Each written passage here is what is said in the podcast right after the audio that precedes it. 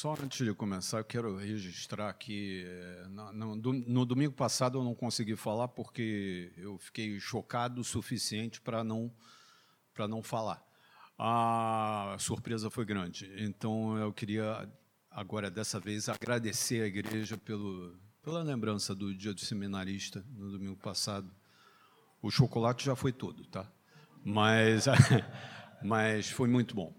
É, agradeço de coração, eu, minha família, pela, pelo amor, pelo carinho que eu sinto que vocês têm por nós e podem ter certeza, é recíproco. Bom, continuando, é, eu, a gente viu aqui o teaser da, da nossa série que fala sobre o medo e eu lembrei, lembro de algum tempo atrás, eu assisti um um, um episódio de uma série da, do, no Netflix, uma série chamada Black Window.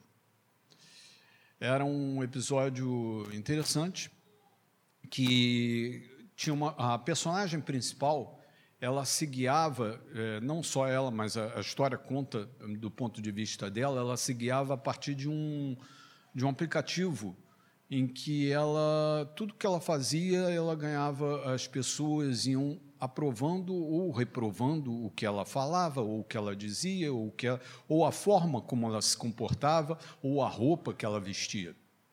E ela ia ganhando pontos à medida que ela fosse é, satisfazendo as expectativas das pessoas que conviviam com ela. Quando ela não satisfazia, ela ia perdendo pontos. É, ela controlava isso, isso tudo era monitorado num aplicativo de celular, que ela acessava pelo celular. Engraçado é que é, qualquer semelhança parece, mas não é mera coincidência.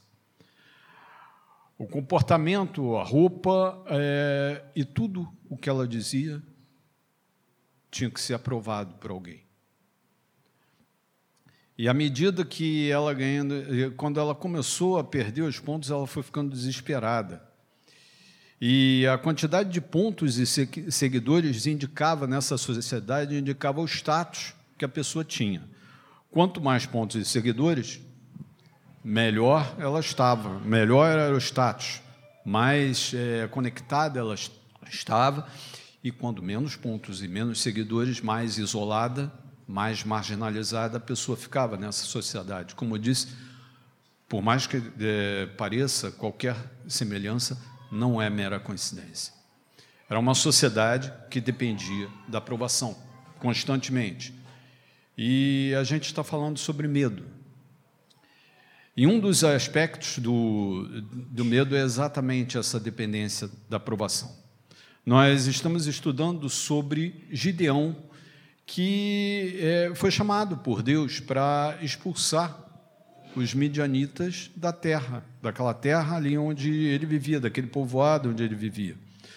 O povo vivia com medo de, dos midianitas a ponto de esconder, de, de morarem em cavernas e esconderem suas provisões e colheitas dos midianitas que passavam destruindo tudo.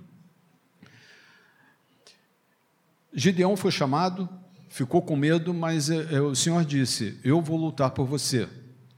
É, e hoje a gente vai estudar exatamente o outro aspecto, que é a continuação dessa história de Gideão, que é exatamente a dependência da aprovação.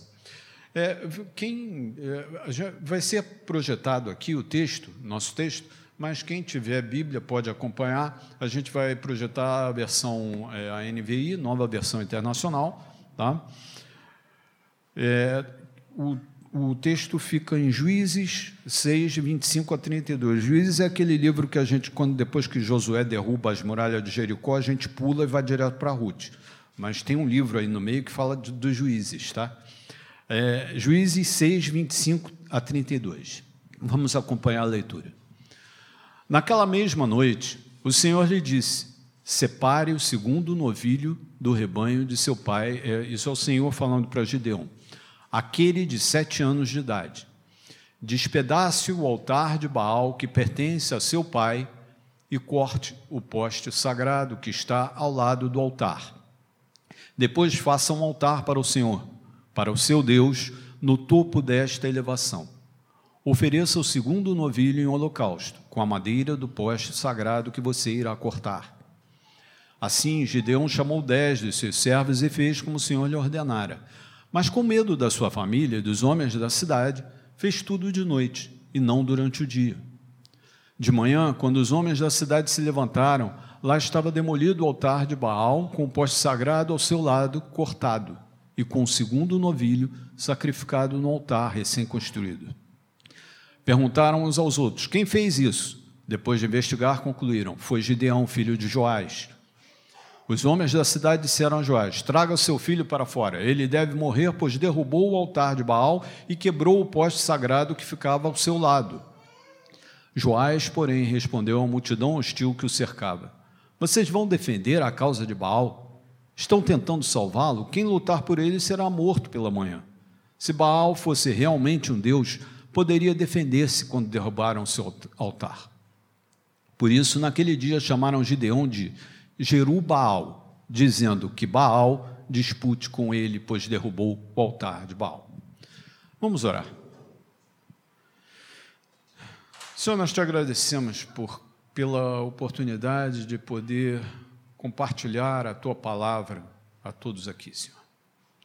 Nós te louvamos porque sabemos que tu tens uma mensagem especial ao coração de cada um de nós, Senhor e te pedimos que Teu Espírito Santo possa estar agindo aqui, falando aos nossos corações, transformando as vidas que estão aqui e as vidas dos que acompanham de suas casas. Nós te agradecemos, te pedimos em nome de Jesus. Amém, Senhor. Bom, lembramos da semana passada a gente já lembrou isso antes, que Gideão, tinha, é, quando foi chamado por Deus, ele expressou medo. Ele ficou com medo, porque como é que ele ia lutar contra os midianitas? Que era um povo que saía derrubando, destruindo tudo. E aí, para que é, ele, para que o medo dele diminuísse um pouco, o anjo do Senhor é, fez, é, fez surgir o fogo que queimou os pães e, e, o, e, a carne que Gideão tinha colocado em cima da pedra. A gente viu isso na semana passada. E aí ele teve certeza que era o anjo do Senhor que estava falando com ele. Ele entendeu que era Deus que estava chamando ele. Mas ele aceitou o chamado, mas continuou com medo. Tá? Ah, o tempo do, dos juízes é, é marcado por uma frase que, que aparece algumas vezes no, no livro, que diz assim: Naquela época não havia rei em Israel, cada um fazia o que lhe parecia certo.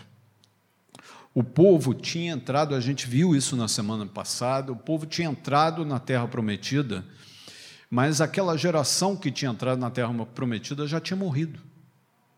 Então, é, a maioria do povo que estava lá não, não lembrava mais do, do, de, de como Deus tinha estado com eles durante a peregrinação no deserto, não lembrava como Deus tinha feito eles chegarem na terra prometida. E foram assimilando os costumes que existiam ali é, ali na, na, na, nas popula na população que ficou ali na Terra Prometida, porque os povos que habitavam a Terra Prometida eles não foram completamente destruídos. E o fato de não ter rei, assim, é, parece, ah, não tinha rei. Então vivia, eles viviam em, em tribos. O povo de Deus vivia separado em tribos por toda aquela extensão da, da Terra Prometida e não havia é, a, a, nação ainda não, não era não estava constituída política e socialmente. Era assim um povoado com é, com algumas casas e um no meio um, como se fosse uma praça onde as pessoas se reuniam. O rei deveria ser o senhor mas eles como eu disse antes eles foram assimilando os costumes dos povos que existiam ali e um desses costumes foi exatamente a idolatria. E os povos que existiam na Terra Prometida, esses povos eh, adoravam seus deuses, é, deuses da fertilidade, entre eles Baal. Um, um outro deus que existia, uma outra deusa que existia, muito popular, era a deusa Azerá, que era para quem o poste ídolo. O poste ídolo era um totem, é, onde o, as pessoas que, que, que, iriam adorar o deus do, do totem e colocava aos pés do totem uma, um, as oferendas para esse deus. Essa deusa, Azerá, era muito popular, porque era a deusa da fertilidade. E, o, apesar do, do, altar a Baal e o poste ídolo lá para Azerá serem, é, é, serem do pai de Gideão, entende-se que era um altar comunitário, ou seja, toda aquela comunidade, todo aquele povoado se reunia ali para adorar a esses deuses. O problema é, Deus tinha, tinha prometido que ia lutar com, com Gideão para expulsar os medianitas, mas antes Gideão tinha que expulsar os deuses que estavam ali no local. Porque, lembrando, Deus não podia conviver com outros deuses. Se a gente lembrar, o primeiro mandamento diz que nós não podemos ter outros deuses diante do único Deus verdadeiro. Então, é, a primeira, a primeira missão que Gideão tinha era derrubar o altar. Era destruir o altar, derrubar o poste, é aquele poste, cortar o poste todo e usar a madeira do poste para é, apresentar um sacrifício ao Senhor, ao único Deus verdadeiro. Só que, como eu disse, os deuses Baal e Azerá eram deuses populares. O povo é, adorava esses deuses. E aí o Gideão estava diante de algumas escolhas e o medo que ele tinha da aprovação. Ou ele, ele poderia ser reprovado ou por Baal e Azerá, ou pelo povo, ou pelos dois, ou por Deus. Ele escolheu obedecer a Deus. Ele escolheu obedecer a Deus, não foi muito tranquilo, porque a gente leu, ele ficou com medo e aí resolveu fazer isso de noite para que ninguém descobrisse que fosse ele. Não adiantou. Todo mundo descobriu que era ele. Mas o pai dele, mais corajoso que ele, enfrentou a, o, o povo e disse: Não, ele derrubou o altar, Baal e Azerá que, que se defendam. E essa é a história de Gideão. Ele existia a preocupação de não ser aprovado. Mas Deus deu uma ordem para ele e ele tinha que cumprir. E quando a gente vê a nossa, no, nos nossos dias, nós também passamos por necessidade de aprovação. A nossa sociedade toda vive dependendo de aprovação. Só que nós não precisamos de aprovação porque nós temos uma aprovação maior, nós tivemos uma aprovação maior. Deus deu para a gente uma coisa muito mais importante do que, a, do que a aprovação do mundo, do que a aprovação dos homens, que é a salvação. E é exatamente sobre isso que a gente vai, vai refletir hoje. Que nós estamos livres, livres da aprovação do, dos homens. Nós estamos livres da aprovação do mundo porque nós temos a salvação. Você está livre da aprovação do mundo, mas o mundo é dependente dela. Nos dias atuais, nos dias que a gente vive, o mundo todo vive, que, é, que vive conectado, nós todos vivemos conectados, né? Vivemos conectados através do, do, dos aplicativos, através do computador. E esse mundo todo que vive conectado vive uma necessidade que nunca foi tão grande de aprovação. É, mais do que ser aceito, a gente precisa ser aprovado o tempo todo. Antigamente, a, a aprovação era manifestada através de um tapinha nas costas, de um abraço, de um, um cumprimento mais efusivo. Agora não, agora a aprovação é manifestada através de likes ou curtidas. E aí a gente diz que as pessoas são aprovadas ou não se elas recebem o coraçãozinho ou a curtida nas duas principais redes sociais. Isso traduz aprovação na sociedade atual. É a sociedade em que nós vivemos. E aí fica se esperando ser o alvo do coraçãozinho e do polegar para cima. Ou então você faz a mesma coisa para os outros. Pessoas escrevem alguma coisa nas redes sociais ou postam fotos esperando receber o coraçãozinho e o polegar para cima. Se você não posta nada, se você não escreve nada, você é como, como se você não existisse. Esse é o retrato da nossa sociedade. Quanto mais curtidas ou quanto mais seguidores, e aí você as pessoas criam páginas para ter seguidores. Quantos mais, mais curtidas ou mais seguidores, mais popular e mais aceito a pessoa se torna. Ao passo que Quanto menos curtidas e menos seguidores, mais escondida a pessoa vai ficando. É, de repente, toda a sociedade está esperando exatamente cur ser curtida ou seguida, ou seja, ser aprovada. Se alguém se expressa e ninguém, é, ninguém curte, tem alguma coisa errada. Pior, se nada é postado, é como se não existisse, como eu falei. E nesse universo virtual, quando se inicia uma discussão, essa é que é melhor. Quando se inicia uma discussão, sempre tem um que quer ter a palavra final. Isso não é novidade, sempre foi assim, mesmo antes de existir rede social.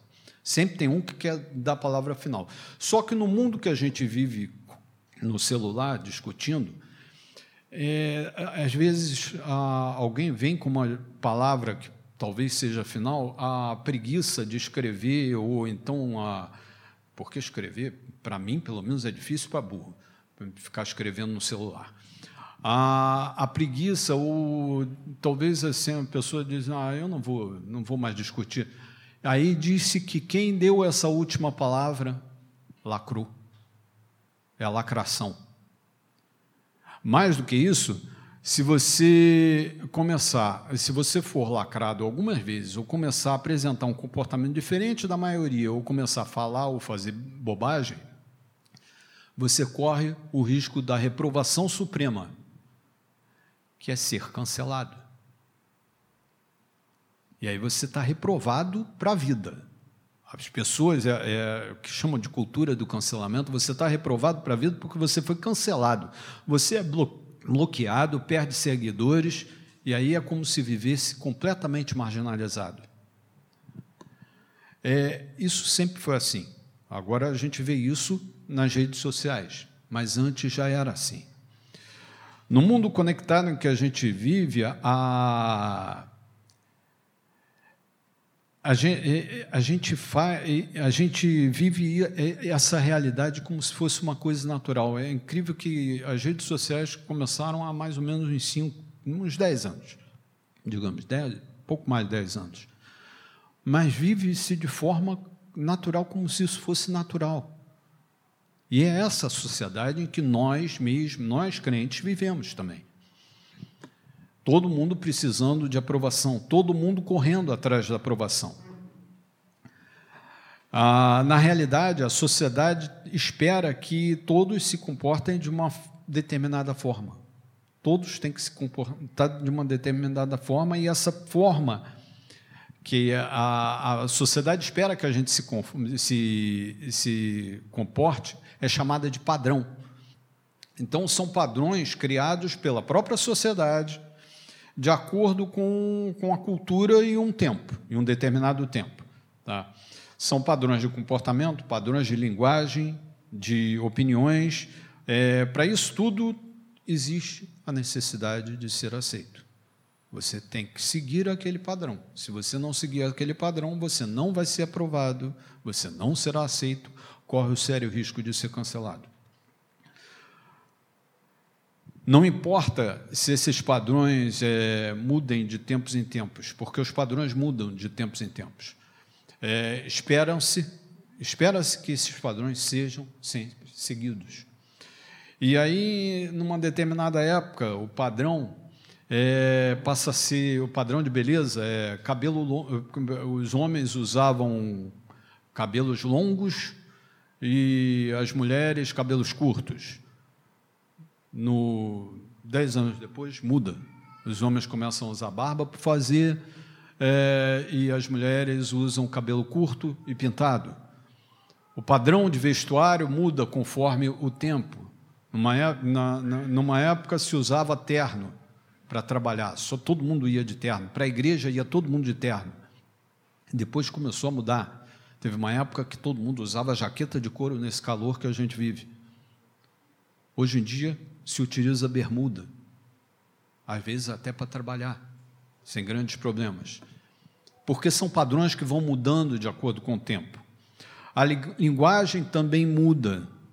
São gírias e expressões próprias de, uma, de um determinado local e de uma determinada época que vão mudando de acordo com o tempo. E se você fala diferente, ou as pessoas não entendem, ou você não é aprovado.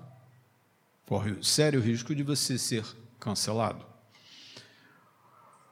O padrão religioso no tempo de Gideão era adorar a outros deuses. Eram deuses, os deuses visíveis, porque o Deus verdadeiro eles não viam. Eles estavam cegos para o Deus verdadeiro. Então, o padrão era adorar esses deuses eh, visíveis, e quem não adorasse a esses outros deuses estava fora do padrão. Estava fora do padrão e corria o sério risco de, cancel de ser cancelado. E o cancelamento, a gente leu no texto, era a própria vida. A pessoa tinha a própria vida cancelada. Você está livre da aprovação do mundo. E por isso, muitas vezes, o mundo não vai aprovar você. A gente vive nesse mundo com padrões e um mundo perdido no meio do pecado que vive é, nos seus padrões de felicidade. São padrões próprios de felicidade que o mundo cria. E o interessante é o seguinte: é, a felicidade nunca é alcançada, porque ninguém consegue se satisfazer. No momento que você acha que, que, que, as pessoas acham que alcançaram aquela felicidade, não, aquilo não é suficiente, vamos procurar mais. É, e aí é, vive-se no imediatismo, no hoje e no agora, sem se preocupar com as consequências que vêm depois. Ah, de repente, no mundo corporativo se tornou é, padrão o egoísmo, onde um puxa o tapete do outro para ocupar o lugar dele. Passou a ser normal isso, um passar o outro para trás. Isso já de algum tempo. Ah, é normal, é, o nosso tempo é, passou a ser normal a ideia de que se precisa vencer. E, e aí esse, é, essa vitória é ganhar o máximo no menor tempo possível. Tornou-se normal passar os outros para trás, como eu já disse, e, e, mais interessante é que se tornou normal para algumas pessoas fazer pouco das classes é, desfavorecidas. A justiça social passou a ser sinônimo de premiar vagabundo para algumas pessoas, não é para todos, mas para algumas pessoas passou a ser normal isso. Na política, a gente vê uma luta encarniçada, a gente viu essa semana. A gente vê uma luta encarniçada entre dois grandes grupos políticos, em que, na realidade, os dois grupos políticos talvez pensem a mesma coisa, talvez tenham o mesmo sentimento, o mesmo desejo de fazer bem ao país, de que o país prospere, mas virou uma luta de sangue. Você, onde você normalmente teria adversários, cada um pensando de uma forma diferente, você tem inimigos. Onde se torna completamente impossível qualquer conciliação. E o pior de tudo é que às vezes a gente vê isso dentro das igrejas. Justamente dentro das igrejas, onde nós sabemos que o que o mundo precisa, o que o nosso país precisa, não é nem de direita nem de esquerda. O que o nosso país precisa é de Jesus. E aí a gente fica brigando dentro da igreja. Ah, você vai votar em fulano, que absurdo você. E aí relacionamentos se rompem dentro da igreja. Eu estou falando isso porque no ano que vem nós teremos eleição. Ah, em 2018 nós tivemos eleição. Relacionamentos foram rompidos, que estão rompidos até hoje, talvez, dentro das igrejas, porque o padrão passou a ser esse. E aí cada grupo tenta buscar a sua aprovação para falar o que a, a, as pessoas daquele grupo político esperam ouvir.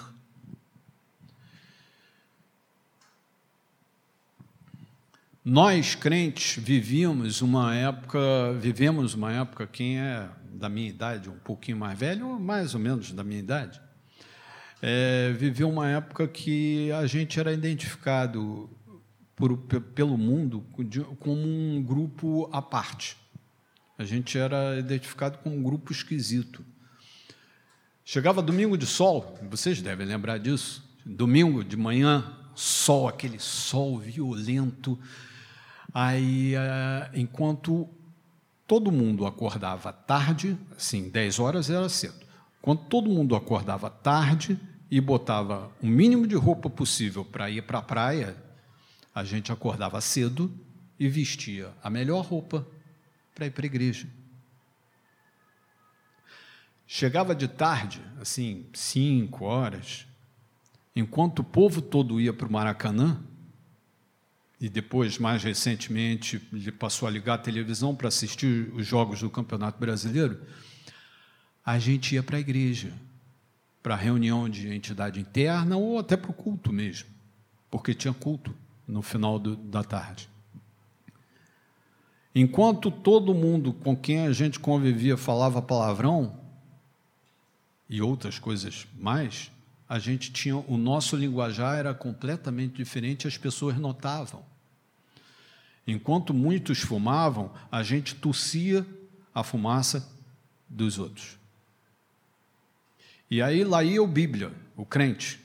A gente era conhecido assim, o Bíblia, o crente. Infelizmente, o, os evangélicos hoje não são conhecidos por causa disso, não são identificados por esse padrão. Eles são identificados muito mais pelo, pelo que defendem em relação a princípios e pelo que condenam,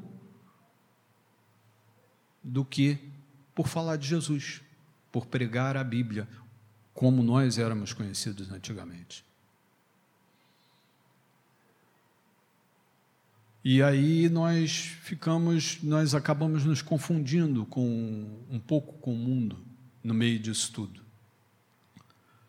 porque existe a necessidade de aprovação. Mas nós não precisamos da aprovação do mundo. Nós queremos a aprovação do mundo para quê? Nós temos a salvação. Nós não precisamos da aprovação do mundo, porque o mundo cancela, lacra, aprova, curte, descurte.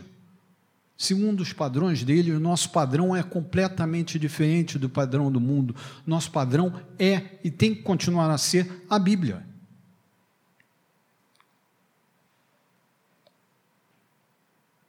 Mas fica todo mundo com medo, porque a gente pode ser discriminado, a gente pode ser taxado de evangélico. Porque nós conhecemos o Evangelho de Jesus o evangelho que nós tínhamos que estar pregando no mundo. Ao longo da história, a gente viu uma série de padrões que deram errado. Ah, porque os padrões do mundo são errados. E se a gente vai se, é, to, se a gente vai ficando parecido com o padrão do mundo, diz que a gente é, disse que a gente vai tomando a forma do mundo. Quando a gente vai tomando a forma do mundo, nós estamos nos conformando a ele. E esses padrões mudam de tempos em tempos, mudam de ano em ano, mudam de, de, a cada década, mudam a cada geração, mudam a cada século. E aí nós estamos tomando a forma deste século. Só que você está livre da aprovação do mundo, porque Deus quer que você tenha a forma dele. Deus levanta homens, levantou e continua levantando homens de tempos em tempos para incomodar o mundo. Pessoas que ao longo da história foram usados por Deus, e aí a gente foram usados para guiar um povo, é, um grupo de pessoas que, a despeito de todo o padrão vigente naquela sociedade. E aí a gente pode lembrar: Abraão foi escolhido por Deus para abençoar todas as famílias da terra numa época em que ele vivia numa sociedade nômade em que não havia conexão entre as famílias. Como ele poderia abençoar todas as famílias da terra quando ele já era velho, a mulher dele já era velha, e como é que eles iam gerar um filho para abençoar todas as famílias da terra? E pior, como é que ele ia abençoar todo mundo vivendo um desconectado, um desconectado do outro, porque eram nômades, ficavam durante um tempo em um lugar, depois saíam e iam para outro lugar. Moisés foi escolhido por Deus para libertar o povo da escravidão no Egito e levar o povo, esse mesmo povo para a terra prometida. Um povo que, liberto do, da escravidão, reclamava dizendo que quando era escravo era melhor. Mas Moisés foi contra esse padrão. Os profetas proclamando a palavra de Deus, apontando para o quanto o povo estava distante de Deus. Paulo, que desafiou todo o padrão religioso daquela época para pregar Jesus. Os apóstolos os outros apóstolos, além de Paulo, que lutaram é, fugindo da perseguição, primeiro dos judeus, depois dos romanos, para pregar o evangelho e fazer discípulos exatamente como Jesus tinha mandado eles fazer. E Gideão, que foi chamado por Deus para desafiar os padrões, para não se preocupar com, com, com a aprovação da, da, da, daquele povoado, para livrar o povo dos midianitas. E na história específica que a gente está estudando, derrubar aquele altar para aquelas divindades que não eram deuses. Porque o Deus verdadeiro é só um. Todos correndo o risco de um cancelamento. Mas todos obedecendo a Deus sem ter o objetivo de receber a curtida, o coraçãozinho, o like, de receber a aprovação dos homens. E aí, todos eles passaram por um confronto. Quem não quer ser cancelado, foge do confronto, porque o confronto não é simples. Confronto gera medo. Medo de, de desagradar pessoas, medo de ficar de fora, medo de ficar isolado, medo de ser cancelado.